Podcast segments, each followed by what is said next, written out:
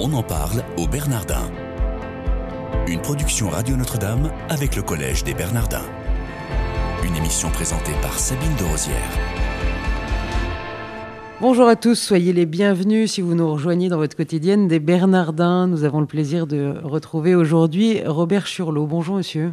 Bonjour. Merci d'être avec nous. Alors vous êtes au collège depuis 2014 et euh, professeur de littérature à l'école cathédrale. À la rentrée prochaine, vous allez donner de nouveaux cours. On va découvrir tout ça dans cette émission. Mais d'abord, si vous voulez bien, euh, on va voir comment s'est passé cette année, euh, le principe de vos cours et qu'ils sont ponctuels. Est-ce que vous pouvez nous dire ce que vous aviez étudié déjà cette année? J'avais étudié euh, donc sur tout un semestre Jeanne d'Arc dans la, littérature du XXe siècle et euh, la, la, figure de Jeanne d'Arc, comment elle était euh, représentée, et un autre cours euh, que je suis en train de terminer sur Les Misérables de Victor Hugo. Jeanne d'Arc, on va parler de son anneau ou pas Avec le Puy du Fou, qu'est-ce que vous en pensez? D'abord, quand je faisais mon cours, il n'était pas du tout question de l'anneau. actuellement, les recherches tentent à montrer que l'anneau d'une. Euh, Vous restez dubitatif? Oui, je reste très dubitatif. Au Puy du Fou, euh, ils assurent que, que c'est le vrai anneau. Alors, bon, c'est pas moi qui vais vous départager. Est-ce que vous avez eu beaucoup d'élèves cette année? Alors sur Jeanne d'Arc, malheureusement pas beaucoup. Je crois qu'il y a une certaine euh, crainte. Je ne comprends pas pourquoi d'ailleurs. Euh, celle d'être euh, associée de près ou de loin au Front National, ce que je ne comprends pas bien, puisque Jeanne d'Arc, elle est nationale, elle est à tout le monde, donc euh, j'avais moins de 10 personnes, malheureusement. Et sur Victor Hugo, Les Misérables, j'ai beaucoup plus beaucoup plus de monde, j'ai une douzaine de personnes pendant tout le premier semestre sur Jeanne d'Arc et tout le deuxième sur Les Misérables. Est-ce qu'il y a un cours en particulier qui vous a marqué plus qu'un autre? Sur Jeanne d'Arc, euh, j'ai eu euh, la, surprise, et je crois avoir surpris mon, auditoire euh, en parlant d'œuvres que moi je ne connaissais pas. la Jeanne d'Arc au bûcher de Claudel sur une musique de Néguer, la, Jeanne d'Arc de Brecht, Sainte-Jeanne des abattoirs. Donc ça, ça a beaucoup surpris. Et puis sur, sur Victor Hugo, la, la, notion de, de, poésie dans Les Misérables, ça alors moi, ça, ça ne m'a pas surpris, mais ça m'a enthousiasmé. Mais euh, mon auditoire a été euh, assez, euh, assez surpris, puisque pour eux, Les Misérables, c'est de la prose. Ça prouve que la poésie, elle va se loger où elle veut. Dans quelle mesure enfin, vous voyez de la poésie dans Les Misérables? Ah, dans, les, euh, dans, le, dans, le rythme, dans le rythme des phrases, dans la, euh, la manière dont, euh, dont Victor Hugo présente, présente ses personnages, dans, les, dans tous les contrastes, le contraste entre le jardin de la rue Plumet et les bas-fonds de, de Paris. tous ces jeux de contraste sont très, très poétiques. Mais il ne s'agit plus du tout de poésie en alexandrin. C'est autre chose. Robert Churlot, euh, donc on va parler maintenant de vos, de vos, cours à venir à partir de la rentrée prochaine. Donc vous posez un choix d'œuvres qui appartiennent à notre patrimoine culturel. Est-ce que vous pouvez nous donner un avant-goût de ce que vous allez étudier et faire étudier à vos, à vos élèves l'année prochaine? J'ai choisi euh, neuf euh, œuvres. Il y en a cinq qui sont du XXe siècle. Il y a Sylvie Germain, qui est un, un auteur moderne et qui, je crois, est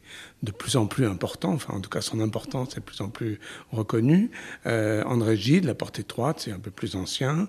Du côté de chez Swann, de Marcel Proust, euh, Le journal d'un curé de campagne de Bernanos. Il y a voilà. même Molière, le misanthrope. Et puis alors il y a aussi donc des plus anciens, euh, Le misanthrope de Molière, qui est une de mes pièces euh, favorites de Molière, euh, le Polyeucte de Corneille, euh, qui va se jouer la saison prochaine à Paris, euh, et puis même je remonte jusqu'au Tristan euh, du XIIe siècle.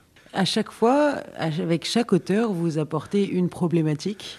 J'apporte une problématique. Alors, je n'ai pas encore établi toutes mes problématiques, euh, mais euh, l'idée, c'est que je vais avoir devant moi des gens qui peut-être ne connaissent pas l'œuvre et je voudrais les, les inciter à, à, se plonger dedans, et euh, ou euh, des gens qui la connaissent de leur euh, passé scolaire, et je voudrais leur faire découvrir un, un autre, un autre aspect de, de cette œuvre Par exemple, je pense que dans le misanthrope, euh, Alceste n'est pas du tout un misanthrope. Au contraire, il aime beaucoup l'humanité. En revanche, Célimène, elle, est une vraie misanthrope. Elle n'aime pas les hommes. Elle se, elle se, passe son temps à les, à les dénigrer et à se, à se moquer d'eux. Donc le misanthrope n'est pas là où on pourrait Ah, penser. Pas du, pas du- enfin, à mon avis, pas du tout. Et pourquoi avez-vous choisi ces, ces neuf œuvres? Alors, cinq du XXe siècle, vous l'avez rappelé, et puis les autres qui sont antérieures.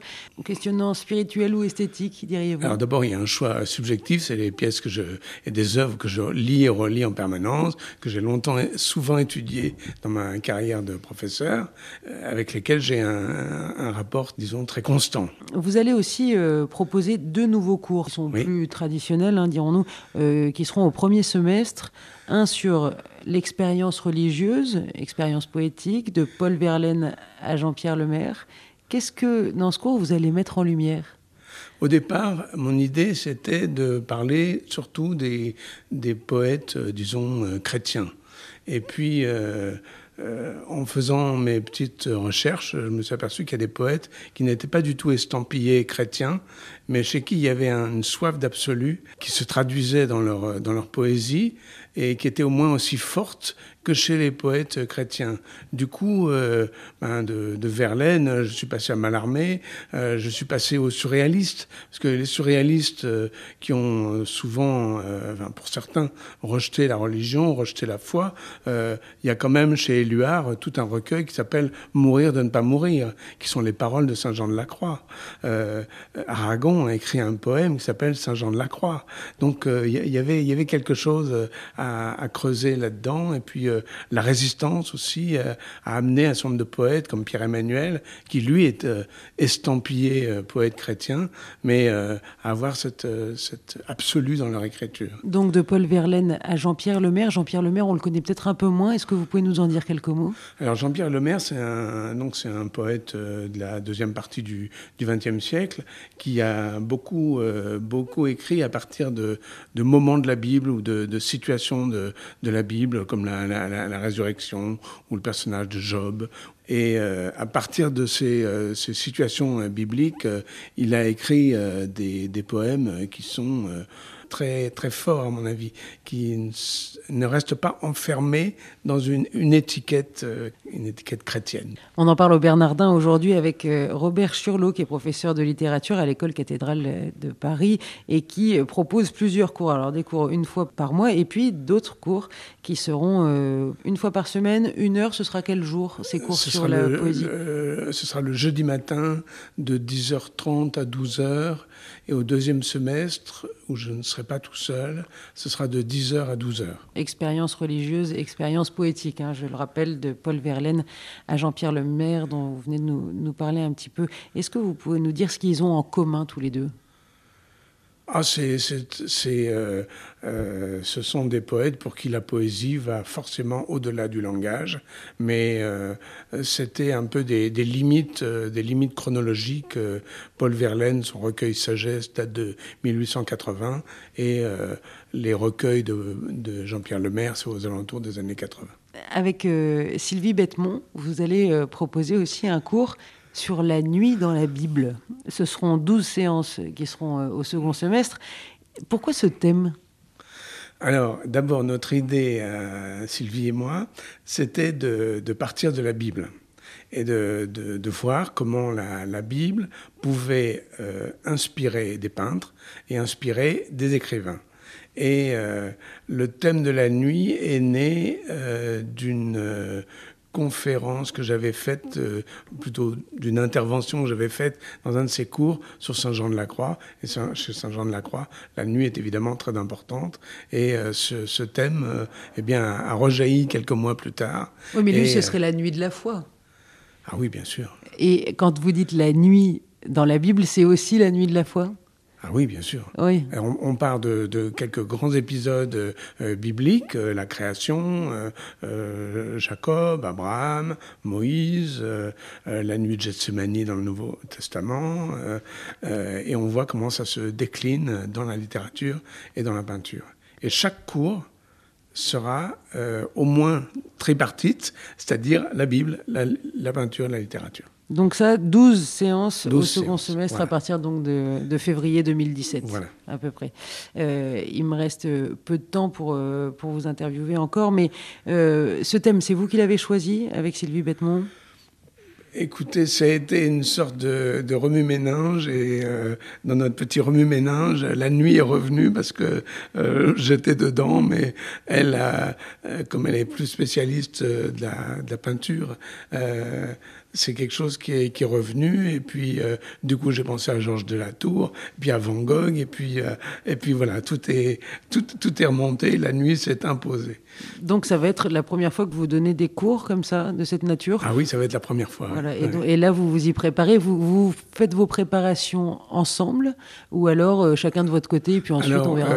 on a toujours, depuis qu'on travaille ensemble, depuis qu'on a commencé à travailler ensemble, euh, chacun apporte euh, un, matériel qu'il a préparé tout seul et on, on confronte, euh, on ajoute, on élimine et on essaye de gar on va garder un- une, ligne, une ligne commune parce que pendant deux heures, il ne faut pas que notre auditoire soit, perdu, que ça aille dans, tous les sens. Donc l'année prochaine, vous allez avoir pas mal de boulot. Mais ça, c'est pas pour me déplaire. Merci beaucoup euh, d'être venu nous, voir pour nous parler de vos cours l'an prochain, Robert Churlot. Je rappelle que vous êtes euh, professeur de littérature ici euh, à l'école cathédrale.